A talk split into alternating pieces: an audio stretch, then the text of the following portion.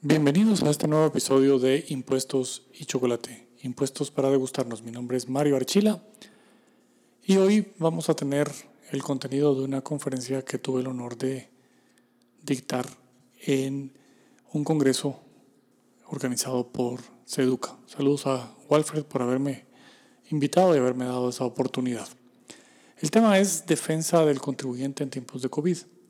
Entonces, espero sea provechosa y el tema les ayude tanto como contribuyentes como por asesores, los que tengan ese papel también, a ver la situación del país y cómo el, el COVID no se encuentra en otro par de, de temas que no necesariamente es directo las acciones de tributación como tal nos pueden seguir en mi Twitter, Mario Eagle, Mario E-A-G-L-E. -E. También estamos en Patreon. Les aviso a los Patreons de una vez que la próxima semana vamos a tener nuestra reunión presencial. Les voy a estar mandando el link para hacerlo. Los que no nos siguen en Patreon, patreon.com diagonal impuestos y chocolate. Ahí se pueden suscribir. Hay tres niveles y tenemos una vez al mes una reunión en virtual presencial con los que nos siguen en el rango de VIPs. Entonces los espero a los que quieran, todavía están a tiempo para poder eh, participar en esa reunión. En Pentro también van a encontrar eh, cursos de derecho tributario y material de derecho tributario. Hay un librito ahí que se vende en de museo. Si quieren ir a comprar un libro de gastos deducibles, eh, pueden llamar a de museo y que se los lleven o pueden llamar a mi oficina 2378-8484 y pedir su libro o pueden suscribirse en Patreon y ahí lo van a encontrar también. Entonces los espero también ahí. También estoy en Instagram, Mario Igel. El Facebook ya les dije, impuestos y chocolate. Y no se pueden perder. También les aviso que nuestro asociado de la firma, Félix Gutiérrez, impartirá una masterclass el 1 de julio sobre emprendimiento y tributación, lo que se necesita saber para emprender. La información la encuentran en nacimosconlaconsti.com. Ahí van a encontrar la información de la hora y el día, es el 1 de julio. Ahí van a encontrar también cómo inscribirse a esta masterclass. Una sesión es el 1, la otra sesión es el siguiente miércoles, el 8. Y van a aprender lo que se necesita saber si quieren ser emprendedores en este mundo guatemalteco. Qué tipo de, negocios, si necesitan formar una sociedad o no, y qué régimen impositivo deben tomar. También está disponible una, una asesoría automática para que les diga en esa misma página cómo y qué pagar eh, si son emprendedores y qué es lo que más les conviene. Entonces, sin más, vamos y entramos al tema de hoy, la conferencia de defensa del contribuyente en tiempos de COVID. Impuestos para que nos degustemos.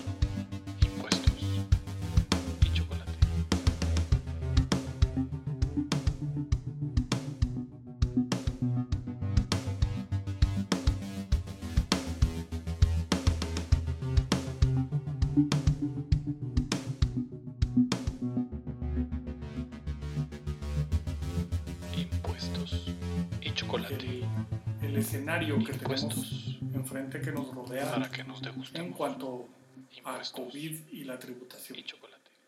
¿Cómo se forma este escenario? Pues bien, la Constitución, por ahí en el artículo 135, establece que todos estamos obligados a cubrir los gastos públicos. Esto eh, es una obligación constitucional, es una obligación que se nos impone, es uno de los principios básicos de un gobierno republicano en el cual se encomienda cierto tipo de funciones a un gobierno el cual debe velar porque nosotros los ciudadanos podamos establecer nuestros medios y nuestras metas sin entorpecer el vivir de los demás a nuestro alrededor. Pero en Guatemala eso no es real, no es la realidad que tenemos frente a nosotros. Tributariamente, y vamos a tomar el impuesto de la renta como un ejemplo, el impuesto de la renta proviene de 437.201 NITs, según información que me proporcionó la Administración Tributaria. De esos 139.765 personas tributan impuesto a la renta como empleados, pero hay, según lo que nos reporta el censo, 3.2 millones de afiliados al IX. Vemos ahí una brecha enorme en cuanto a la cantidad de personas que están afiliados al IX, tributan en el IX, pero no tributan en impuestos sobre la renta. Económicamente activos frente a afiliados al IX, la diferencia es bastante más grande. El Instituto Nacional de Estadística nos reporta en el, en el censo una población económicamente activa, no en, en edad de trabajo porque esa es, es, más alta, sino una población económicamente activa de 7.114.935. Y nos reporta que de esos 3.159.000 están afiliados al IX.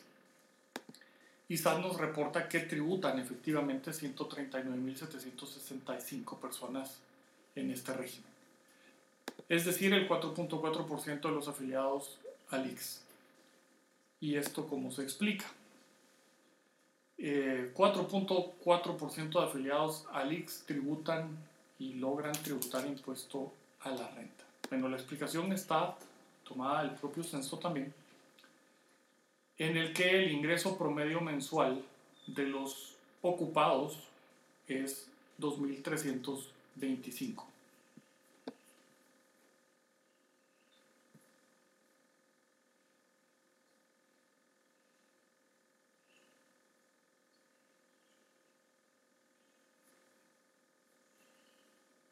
Esos 2000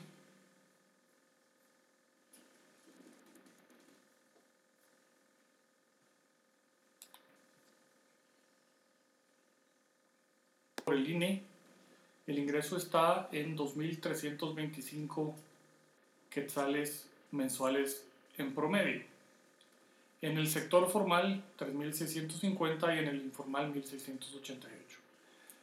Pues esto es un poco el escenario de la realidad de nuestro, de nuestro país. Estos son datos proporcionados por las propias oficinas gubernamentales.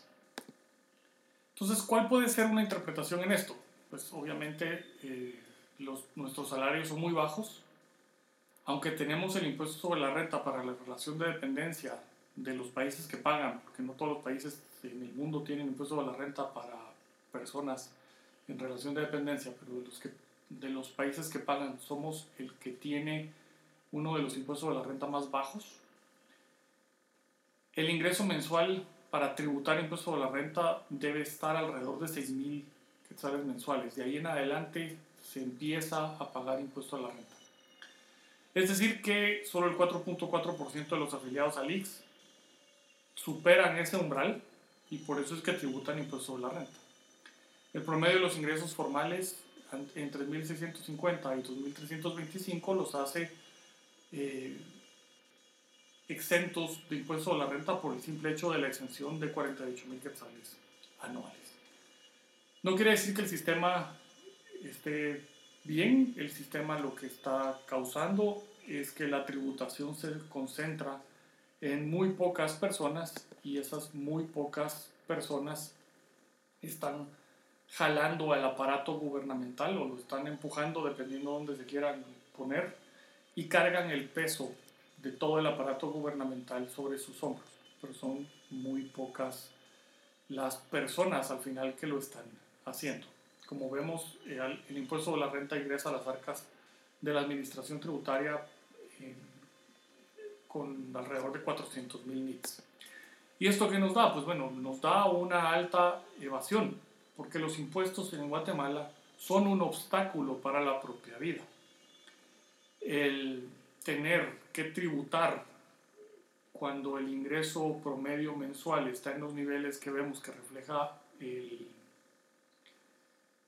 el censo y que refleja el Instituto Nacional de Estadística, nos dice que la decisión es comer y subsistir o pagar tributos. entre otros factores que afectan nuestro crecimiento económico y obviamente nuestro nivel de vida.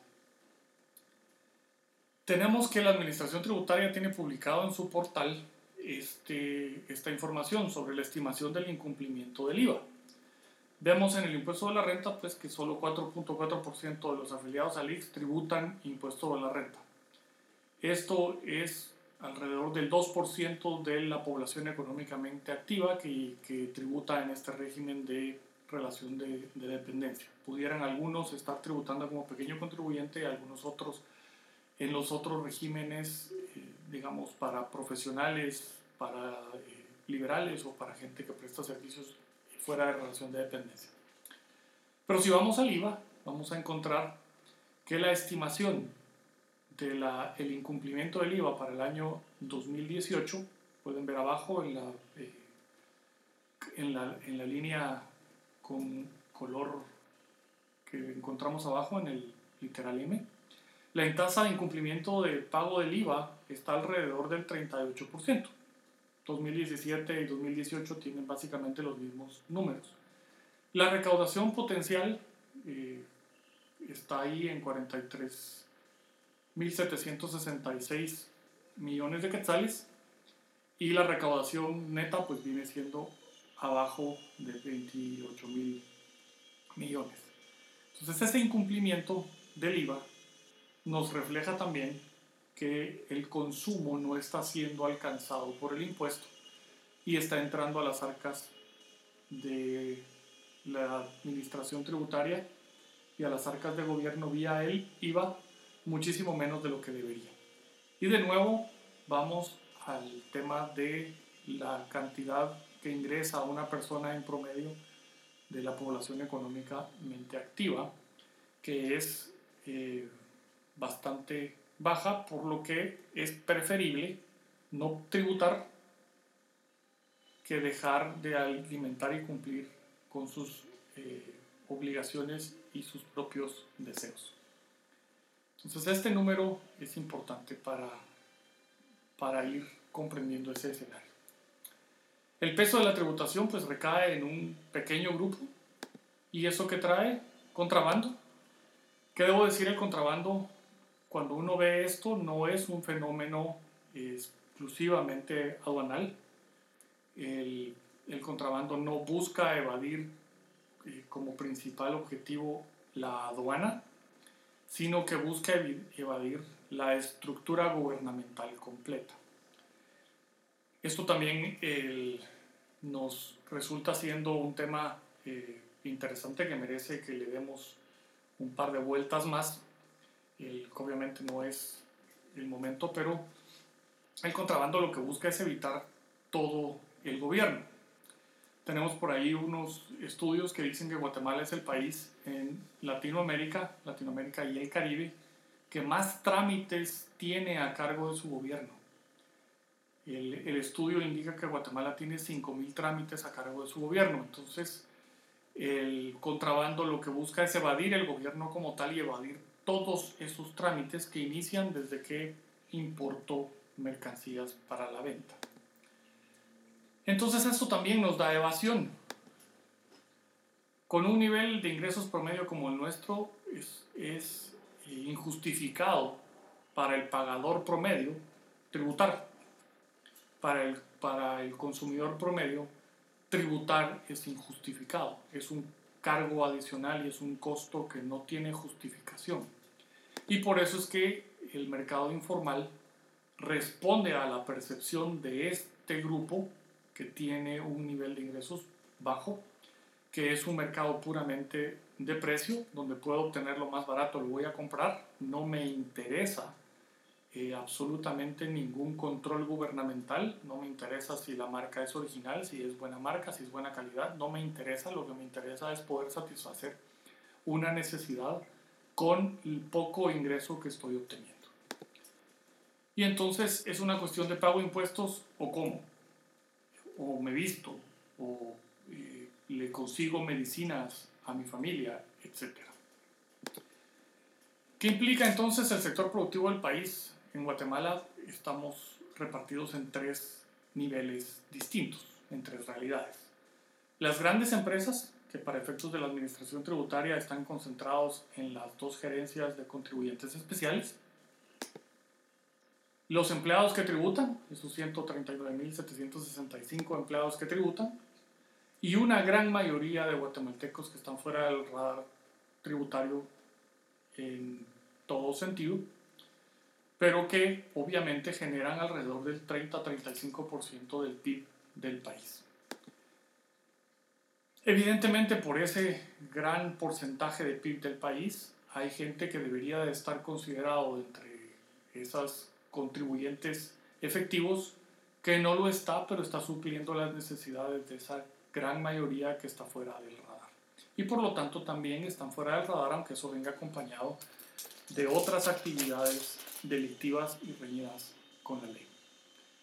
Entonces es importante tener mediciones más apegadas a nuestra realidad económica, porque cuando estamos hablando de presión tributaria, es decir, el porcentaje sobre el PIB, estamos tratando de una manera en la que toda la población económicamente activa, esos 7 millones de personas, están contribuyendo, lo cual resulta que no es cierto y está contribuyendo un grupo más pequeño y por lo tanto con este tipo de ingresos lo que tenemos que medir en Guatemala es nuestro esfuerzo fiscal.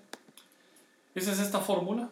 Presión fiscal es el PIB, lo que tanto se habla en Guatemala de lleguemos a ese 12% esperado del PIB, que en algunos años lo hemos llegado y superado, dividido la renta per cápita por mil.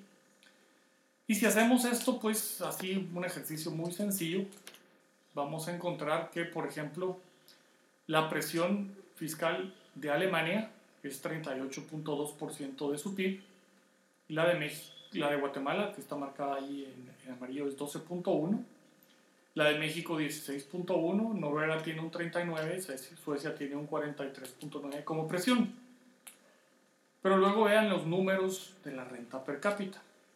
Suecia tiene una renta per cápita de 54.651 dólares anuales. Cada uno hace eso. Noruega tiene muchísimo más, 81.734 dólares anuales de renta per cápita. Alemania 47.000 y pues eso nos va dando el, el nivel y vamos que la, el esfuerzo fiscal de cada uno de esos países es inferior al de Guatemala. El esfuerzo fiscal de Guatemala es 2.66, mientras que el de Alemania es 0.8, el de Noruega es 0.48, el de Suecia es 0.80, el de México, nuestro vecino, es 1.66 y luego hacemos la transpolación de qué presión fiscal requerirían esos países para tener el mismo esfuerzo fiscal de Guatemala. Y vean, Alemania necesitaría una presión fiscal de 126.65% del PIB para equiparar nuestra, nuestro esfuerzo fiscal. Noruega de 217, México del 25%, Suecia del 145. El único país que sorprendentemente tiene un esfuerzo fiscal mm, similar al, de, al, nuestro o, o, superior al nuestro es Colombia. Y debería de bajar su presión fiscal a 17.74% del PIB para equipararse a Guatemala. Y esto es por la composición que tenemos. Somos un país, y hay que aceptarlo, somos un país con nivel de ingresos muy bajos y la tributación es el menor de los problemas y el menor de las preocupaciones de una gran mayoría, como lo demuestran los números que les enseñé. ¿Qué implicaciones tiene esto? Pues lo que les decía, Noruega requeriría subir su presión fiscal a 217% del PIB, México debería subir su carga eh, fiscal supresión casi 10% del PIB para igualarnos. Eh, México, que por ahí me reportaban eh, algunos clientes que la mayor cantidad de contrabando de alimentos y medicinas, por ejemplo, entra de México, combustible también en, en algún momento.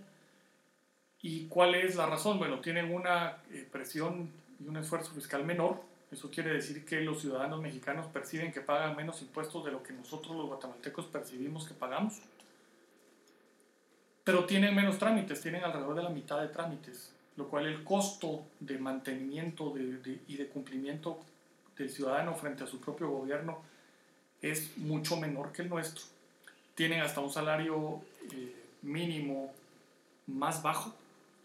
Y esto hace, obviamente, con un mercado de, 200 millones de, de, mexicanos, hace posible que las inversiones sean más productivas.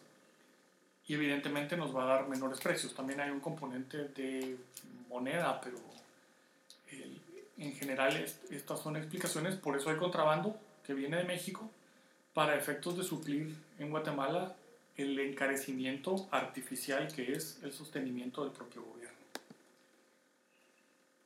Entonces veamos ahora, estos son los datos que reporta la Administración Tributaria a mayo de este año. Vemos que la recaudación a mayo, que no es el momento eh, más duro de la pandemia en el país para efectos de, las medidas tomadas eh, por el gobierno, eh, se, se estimaba que para finales de mayo íbamos a estar un poco más activos económicamente y lo que se ha dado creo que no, no es lo mismo. Mucho del mercado de consumo probablemente está sufriendo y pues aquí están los números. La recaudación bajó eh, casi mil millones de mayo 2019 a mayo 2020.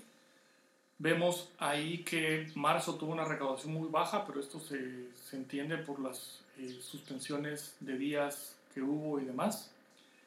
Y el mes de mayo ya empieza a reportar ingresos eh, en el IVA, en el IVA doméstico, ingresos más bajos que en mayo del año 2019. Abril es alto porque tiene probablemente el efecto de los pagos que no se hicieron en marzo que se realizaron en abril. Entonces, con esta situación, el primero que tenemos que preguntarnos es si hay derechos del contribuyente eh, y, cuáles pudieran, pudieran ser esos derechos del contribuyente en estos tiempos de COVID. Las disposiciones presidenciales, estas son de las disposiciones que están o estaban vigentes hasta el último acuerdo presidencial y dice que para interpretación, integración y aplicabilidad de las presentes disposiciones presidenciales debe tomarse como principio rector el principio de salud pública y el principio de justicia social. En concordancia con la finalidad del Estado, que es el bien común, y las siguientes medidas de observancia general por el bienestar de los habitantes son de aplicabilidad en todo el territorio.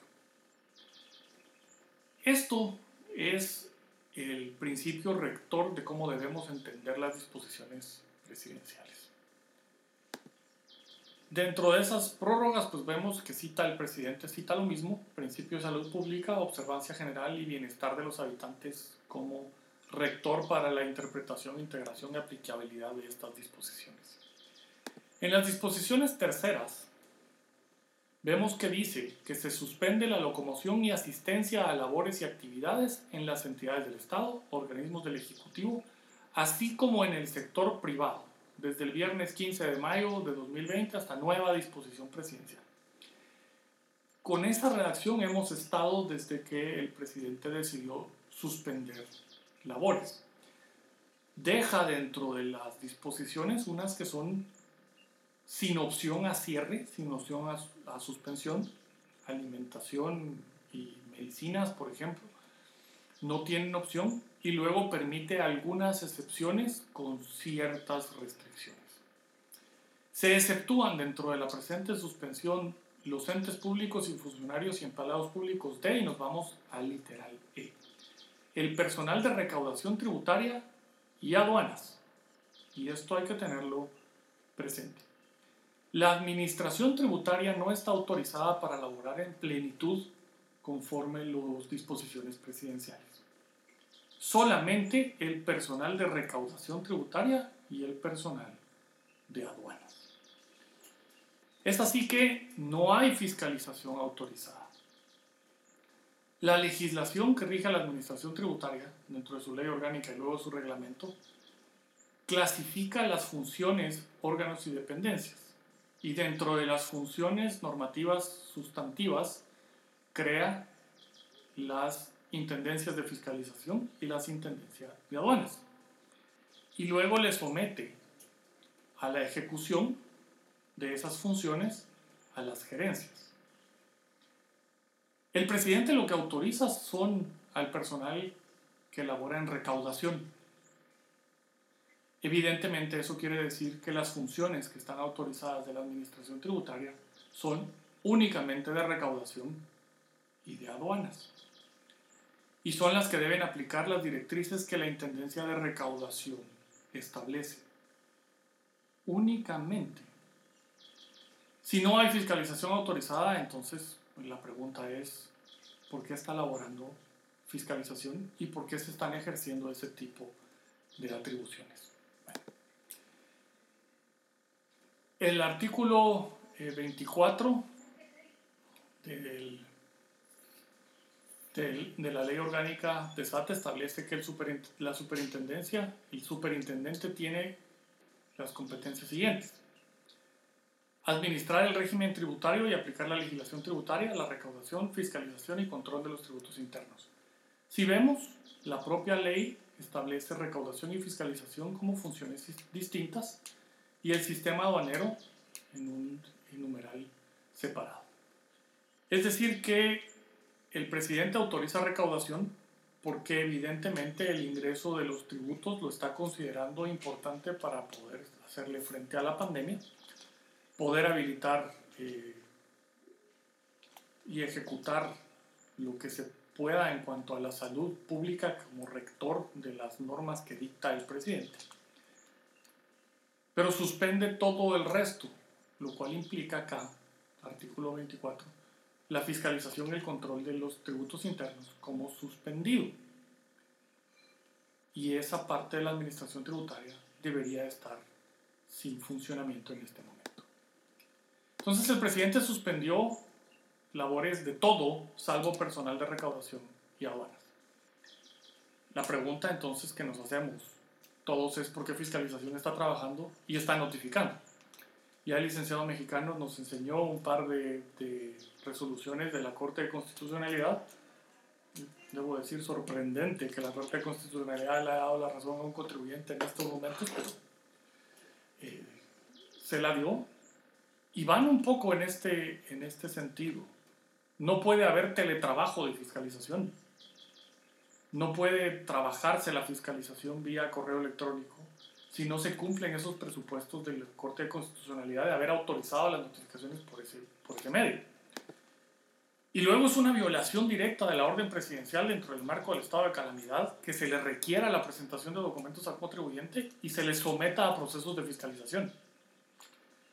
Dentro de las funciones de Estado, adicionalmente, las disposiciones implican y obligan a ser interpretadas con el, con el principio rector de salud pública la aglomeración de personas, la movilidad de las personas y el colocar a las personas eh, en la calle automáticamente viola ese principio rector de salud pública. Por eso es que el presidente suspende la locomoción y la asistencia a labores de todos, incluido el sector privado. Lo que la administración tributaria entonces debe entender es que no hay sector privado en este momento trabajando para poder cumplir con las funciones de fiscalización que la administración pretende ejercer. Y veamos esto, este boletín es del 20 de junio del 2020, informa de cinco nuevos casos positivos de trabajadores de la administración tributaria. O sea, la propia administración tributaria al permitir las eh, funciones de fiscalización en el cual lleva a la gente y le está pidiendo presencia física a contribuyentes en las distintas gerencias, como también le está pidiendo a los auditores que vayan y se presenten y notifiquen y demás, está poniendo en riesgo a su propio personal y está haciendo foco de contagio. Y eso es contrario a las disposiciones presidenciales. Entonces, si el principio rector es la salud de la población, no se puede pedir que los contribuyentes vayan y presenten información. Es, es, incompatible la salud pública y la salud de la población, que incluye a los funcionarios y empleados de la administración tributaria que le pidan a terceros, a los contribuyentes, a los ciudadanos, que se presenten a sus oficinas y que lleven cajas de documentos. esto es imposible. Y no se puede recibir personal de la administración tributaria en las oficinas de los contribuyentes, porque las oficinas de los contribuyentes están cerradas por orden presidencial. Algunos casos se les está permitiendo trabajar porque son casos excepcionales y pueden ir a ver dentro del dentro de las funciones y, y, actividades que están permitidas sin opción a cierre. En ningún lado dice contadores, peritos contadores y abogados tributaristas. Los abogados podemos salir para defensa constitucional y defensa penal de delitos flagrantes. Entonces, el, el pretender este tipo de acciones va en contra de las disposiciones. Los contribuyentes están obligados a cerrar, como, como se decía. Entonces, dentro de eso sus áreas administrativas, realizar teletrabajo. Y me piden que realice teletrabajo y que lleve y presente certificaciones o copias certificadas. Entonces no puede hacerse presencia eh, de la administración tributaria y no puede hacerse fiscalización y no se puede fiscalizar. Tengo el caso precisamente eh, hace dos días.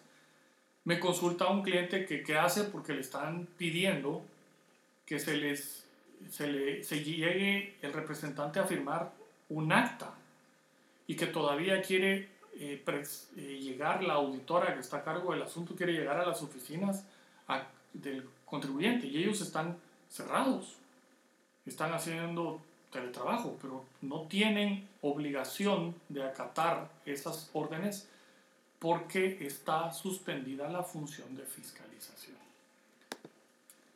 Luego tenemos que el Congreso emitió este decreto publicado el 2 de abril en el cual dice la suspensión de plazos administrativos.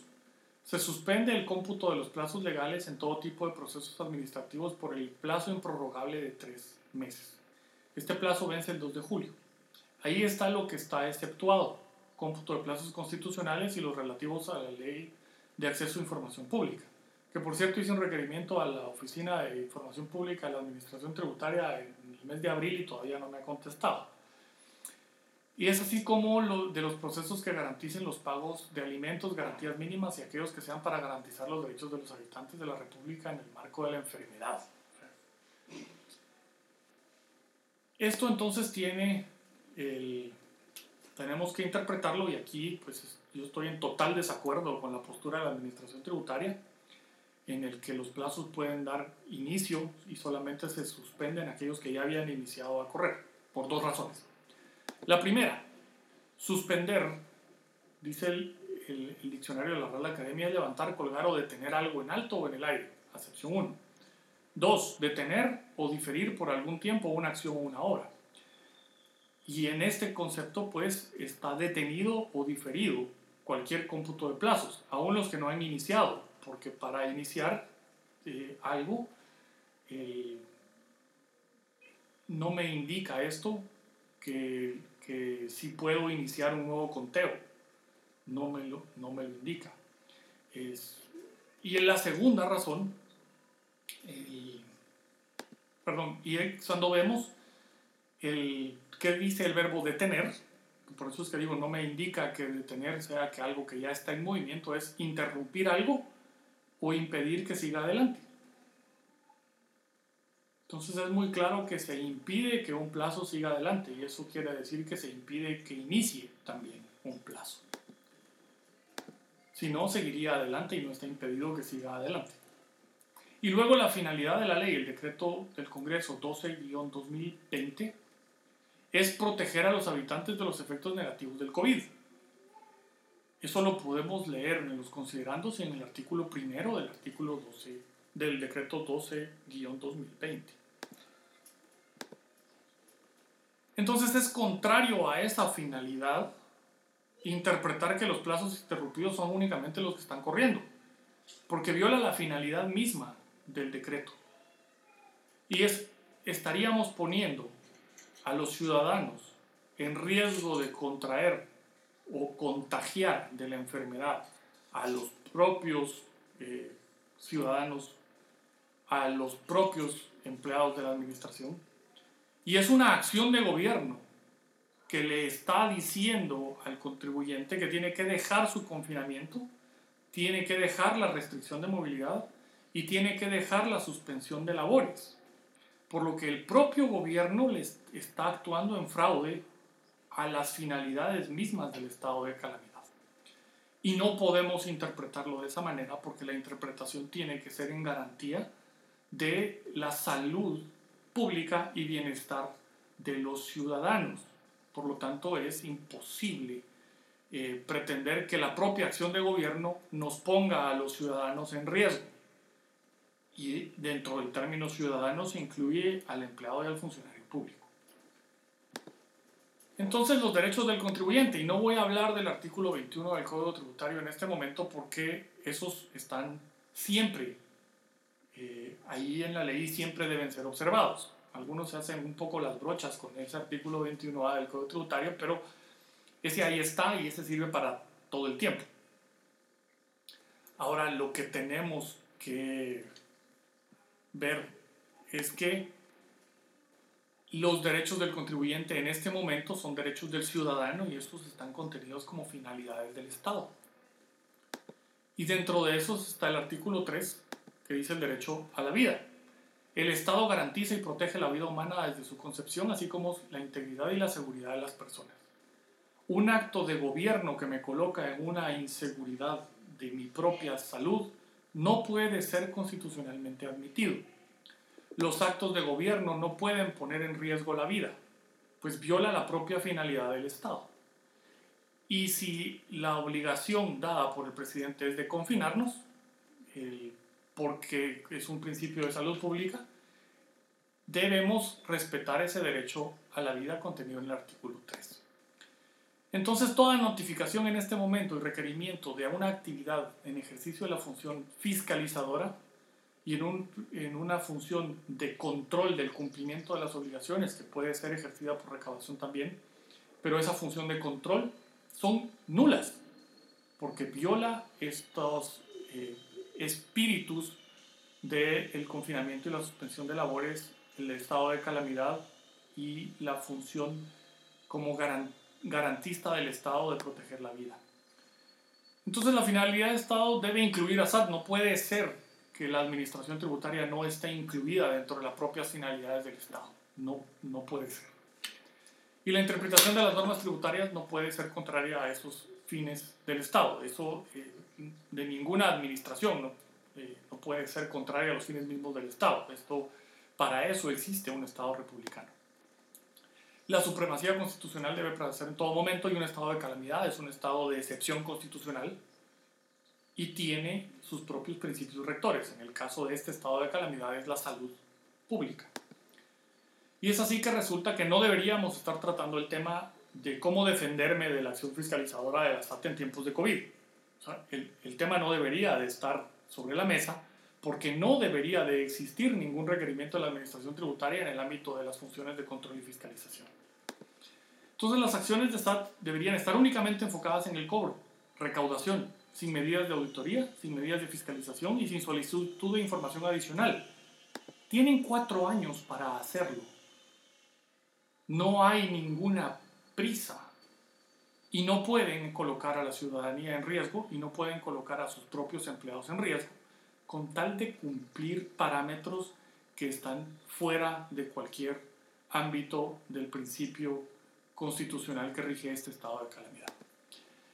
Es así que no existe una defensa jurídica en este momento, pues las actividades de fiscalización y requerimientos de la información son nulas.